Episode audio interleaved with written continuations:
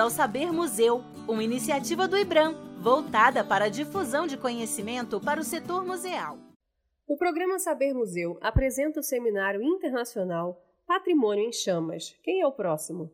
Gestão de risco de incêndio para o patrimônio cultural. Organizado pelo IBRAM, ICOM e ICRON, em parceria com o British Council, Museu Nacional e IFAM. O evento aconteceu no Museu Histórico Nacional, Rio de Janeiro, entre os dias 26 e 29 de junho de 2019. Neste episódio, ouviremos a palestra sobre o tema Legislação sobre Segurança contra Incêndios para o Patrimônio Cultural no Reino Unido, proferida por Charles Harris, Conselho Nacional sobre Incêndios. Good afternoon, everyone. Um, firstly, I'd like to thank the organisers for inviting me along, um, just to give a bit of a brief insight to how historic England look at and uh, and look after our cultural heritage within, within England. Um, the scene you can see behind me is uh, the scene of Windsor Castle fire back in, in November 1992. Uh, the fire began in the Queen's private chapel at 11.15 in the morning um, when a curtain was ignited by a halogen spotlight that was pressed up against it, caused by contractors on site. A common theme within fires within the, within the UK uh, for our cultural heritage. Now, 225 firemen fought the blaze using 39 fire appliances. Uh, Greater London had only suffered one other fire um, requiring more than 30 appliances to be present since 1973. And fire services across the counties uh, attended, both London, Buckinghamshire, Surrey, Oxfordshire, and also Royal Berkshire also attended. Um, what you can see now is uh, this is St George's Hall just after the fire, and also this is St George's Hall as it is now after restoration. Now, the, the Queen footed the bill for, for this building, um, um, and uh, the cost of repair at that time was um, 36.5 million pound, which equates to nowadays to around about half, uh, 100 million pound in today's figures. Now, following this fire, this is where we started to get into what are we going to do about our cultural heritage. Um, and so Alan Bailey was um, uh, commissioned to produce a report following this loss. Um, and that gave us then guidelines on how we actually deal with fires nowadays to balance fire safety requirements with the specialists of, in, of interest of our heritage in mind. Now this formed the basis of how all the legislation with England started then started to form together to look after our, our cultural heritage. Now, in, when we look at our heritage, um, all our important heritage buildings are given listings initially um, by the people that I work for, Historic England.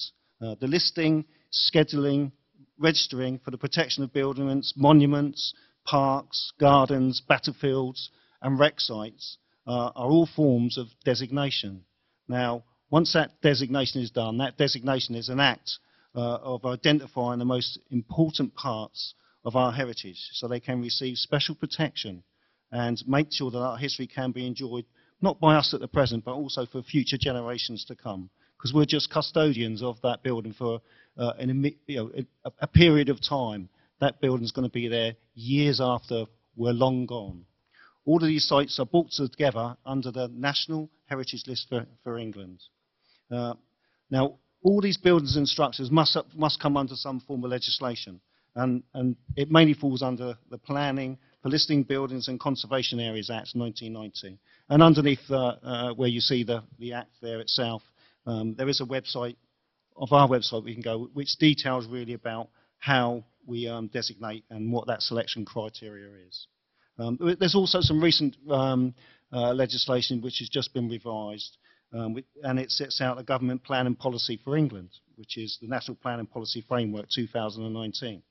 Now, this, its purpose is to ensure that the heritage built environment is always considered during any development um, to make sure that we either conserve that building or enhance the environment from where it sits. The UK is a, is a, is a big country, relatively, um, not as big as not as big as Brazil. Um, but and, and, it's made up of, uh, of, of, of, several countries within that, England being one of them. Historic England, um, Cadw for Wales, and also Historic Environment Scotland. They all, all have principles of selection for listing of buildings. And, and what they must take into consideration is they must consider initially the architectural interest, where all buildings which are nationally important must, uh, for the interest of their architectural, uh, architectural design, decoration and craftsmanship, are also important examples of particular building types, techniques, and six significant plan forms. We must consider the historical interests. Uh, this includes uh, buildings which illustrate important aspects of the national social, economic, cultural, or military history. And also, it also will include um, persons that may have resided in those buildings that becomes an interest to, to the country. Um, and there are other factors as well, lots of other different factors such as group value, fixtures and features of a building, and also buildings within its curtilage, um, because once a building is listed, it's the curtilage of the building, so all other buildings within that area are also listed as well. And also the character appearance of conservation areas, because we can have many, many areas which are locally listed as far as conservation areas or have local importance. So, I think I've gone one too many. Oh, no, I haven't. There we are. Okay, surprisingly, and uh, you would think of England being a country going back many, many centuries, um, we don't actually know the number of um, historic buildings that we have. Because the way that listings work, um, it can be one single entry, can be a complete street, or it can be milestones, gateposts, stiles. There are so many different listings. We don't actually know how many buildings we got, but um, we think it's round about um, half a, uh, 500,000, so half a million listed buildings within the UK.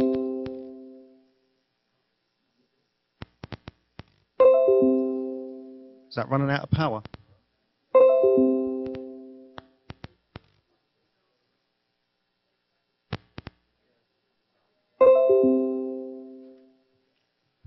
I think we'll just let the technical man deal with this first.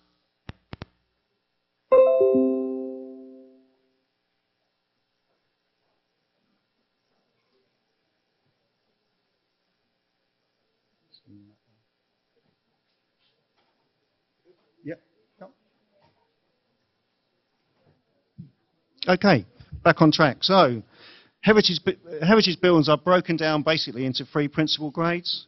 A grade one um, which is buildings which are of exceptional special interest and sometimes considered internationally important. These make up around about 2.5% of the total building stock.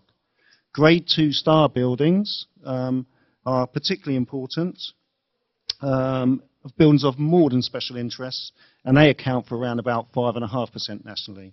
Um, the rest of it, about 92%, are grade 2, and, and they are considered really, really um, worthy of preserving. And, um, and these are the buildings that are mostly um, owned by homeowners themselves. Um, and it, also, it's a myth that um, in England, people tend to think that it's only the outside of the building which is listed, but it's everything that is listed within that building. And, and also then you have, as well, you have local, locally listed and also conservation areas where the local authority takes control of those buildings you can see from the graph here that the, the age uh, of, of, the building um, uh, and the fewer that are surviving um, it makes it, and you can see the percentages that we have there. You look at before 1600, 15%. Um, these buildings that have been around for, for, for, centuries. You look at the 17th century, it makes up about 18% of the total of heritage listed buildings. 18th century and 19th century, you start to get to see a greater degree of the percentage of the buildings that are there. And then you start to get to the area after 1945 that the percentage is getting down lower and lower with, and also then you start looking at 1945 and after that it's like 0.2% and the building would have to have, because it's not been around for that long culturally, um, it would have to have some form of significant interest or a significant design for it to be able to be classed as listed.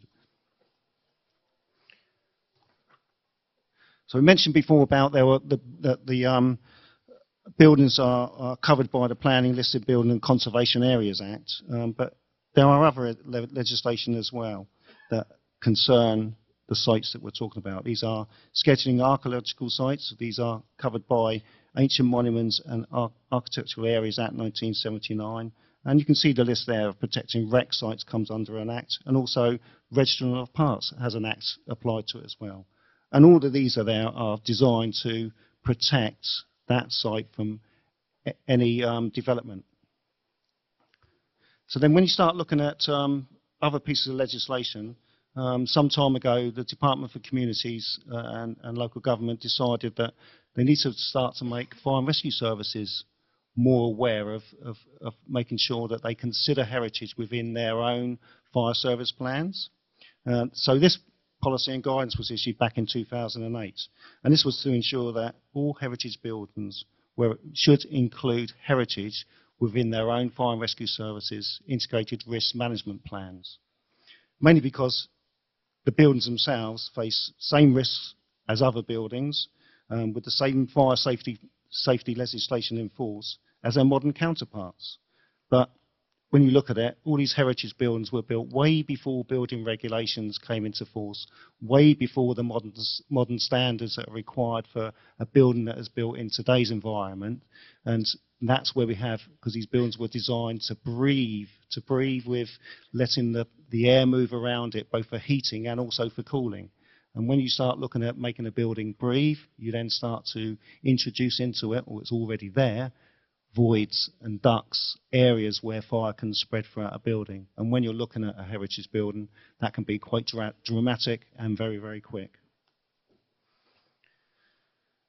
Right, there are several pieces of legislation that require the Fire and Rescue Service as well to take into account fire safety in heritage buildings. The main one being is the Fire and Rescue Services Act, um, Part 2, which deals with the functions of fire and rescue service authorities. And then there are 47 fire authorities within within uh, England. So see it's quite a, quite a lot. And uh, they all operate very, very differently.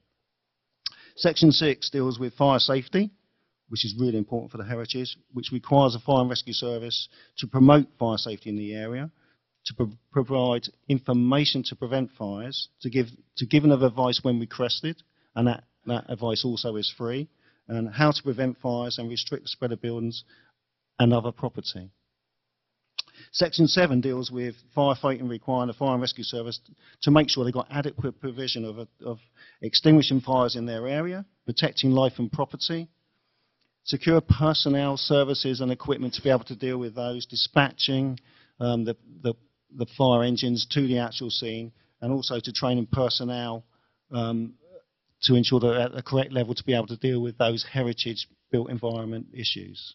Um, part of Section 7 as well is, a, is, a, is, an area called a 72D, which, which gives the fire and rescue services the power to actually go into a building and just survey it to make sure that they're aware and be familiar with it should they get an incident within that building.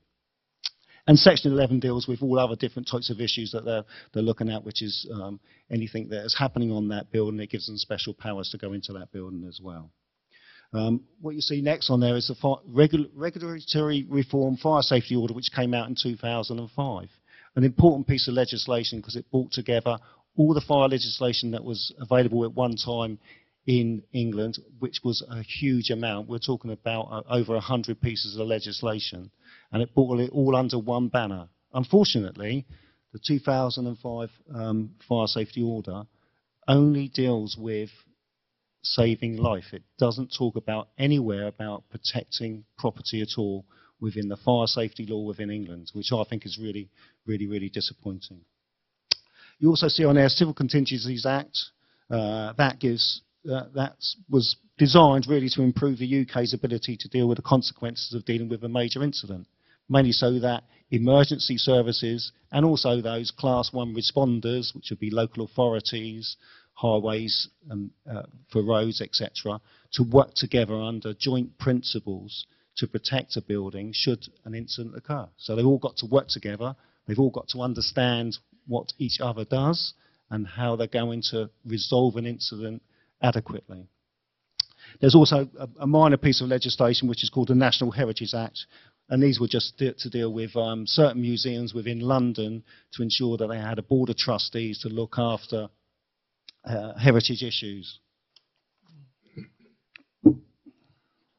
Um, the fire safety order as well, we, there's um, an Article 30 within it, which is um, there's a duty laid upon people to ensure that they consult with the fire authority should they ha have to carry out any building control work on the buildings. This is important because there are lots of times when those building works which are carried out on a building can have a dramatic effect on, on how the building would operate in a fire situation. And there are a couple of other little bits um, within what's ADB, which is approved document B of building regulations, which mainly deals that they give leeway for a heritage building to not comply with building regulations, which is a strange situation where you can give a building consent not to actually comply with building regulations. Um, and also there's some guides within the CLG, which, which Appendix C, which gives additional guidance for people to make sure they comply with the fire safety order. Okay. Um, moving on then, well, we, we, when we look at heritage in the economy, um, a survey was done by the uh, Oxford Economics Report which said that 192 million heritage trips were made within, within England um, in 2000 14. So Historic England decided that, that what they would do is actually carry out their own survey. And what they found was that um, 20.2 million pounds was con contributed to the gross value added to the UK, with over 4, 459,000 jobs attributed to it. This is both direct, indirect, and also induced.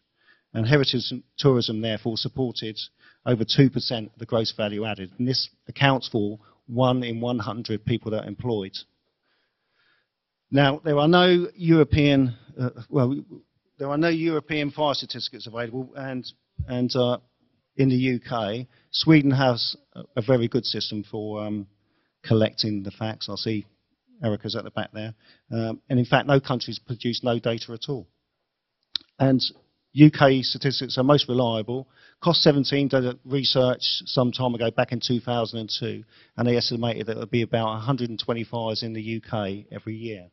Um, the Home Office are the ones that um, request for fire and rescue services to give them data on on statistics, but the Home Office do not collect and request any data on heritage buildings at all. So basically, we don't know, even know where they're occurring in the UK.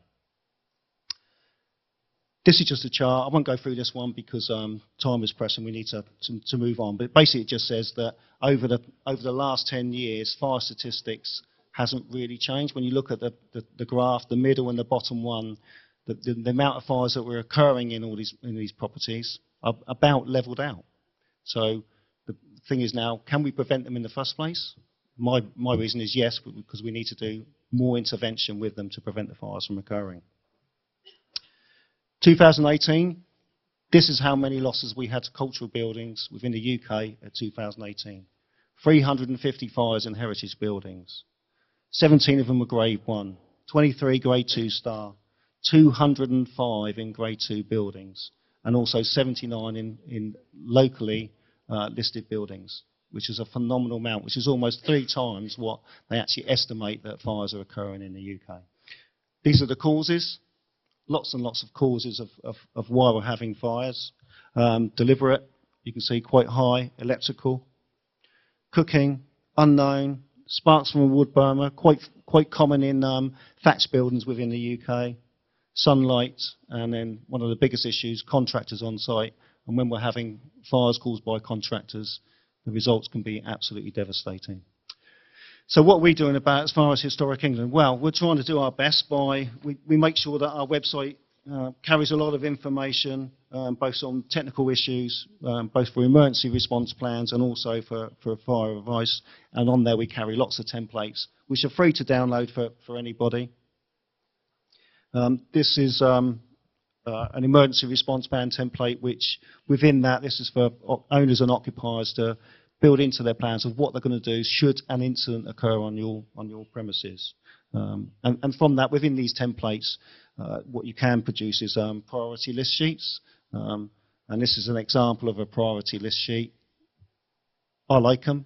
I was 37 years in the fire service. I think they're really good. And um, because it's simple, and firemen are simple people, I can say that because I was one, okay? You lot can't, but I can say that.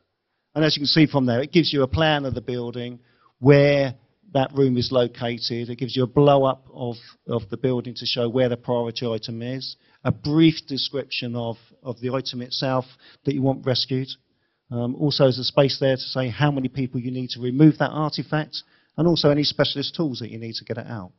And these are available for firefighters when they actually turn up on the scene, should you have an incident, so you can remove your artifacts quickly and safely. Now, Historic England run a salvage and disaster recovery course. It's over three days. Um, there are two people in the room that has attended that course, I'm pleased to say. And over those three days, what we do is we try to teach people um, to how to understand, to organise resources in an emergency, how to work out, work safely in emergency situations. We give them and give them experience in gaining practical knowledge of working in salvage teams, and understand how to treat um, and look after damaged artifacts. And more importantly, how to work with the fire and rescue services should they actually turn up at their premises, to understand their command and control systems and how it all operates. Hopefully now, it should be a short video and then that's the end of my presentation.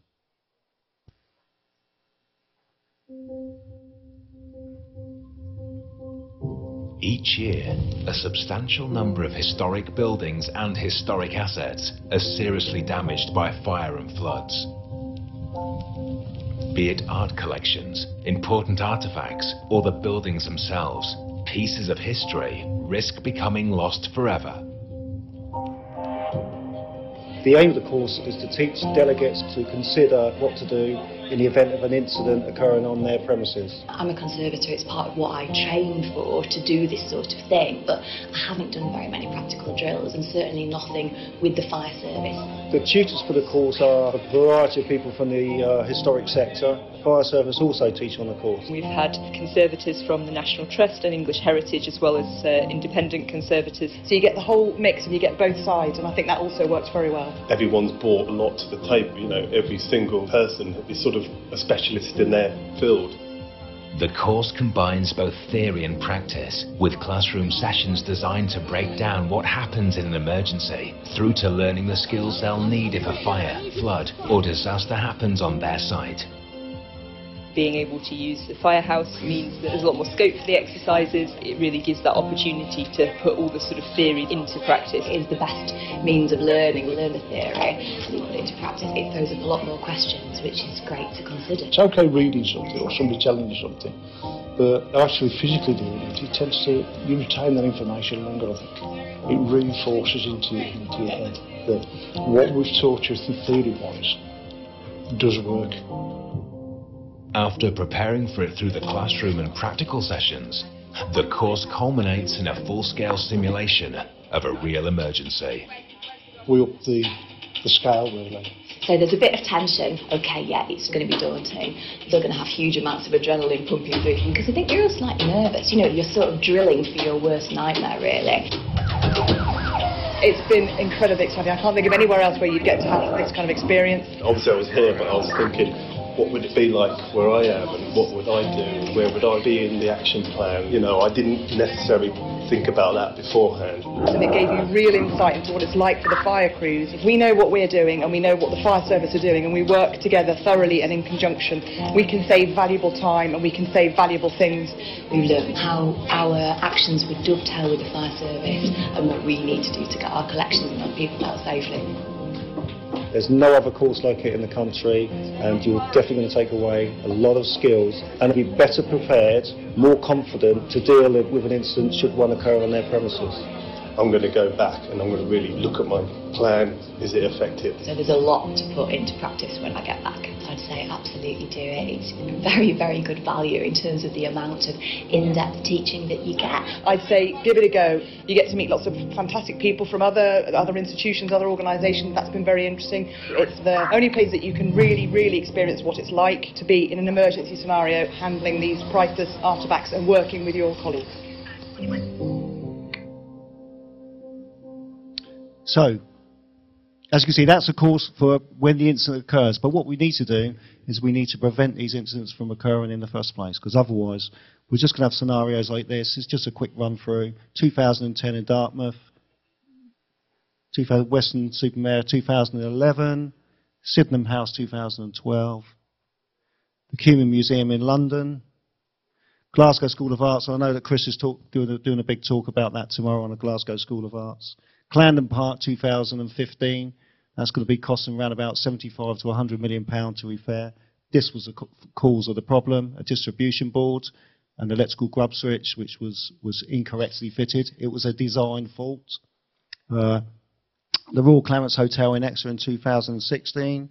Parnham House 2017, which was a deliberate act and that's only just been sold recently, so it's been open to the elements since 2017. Hate to think how, what that building looks like now.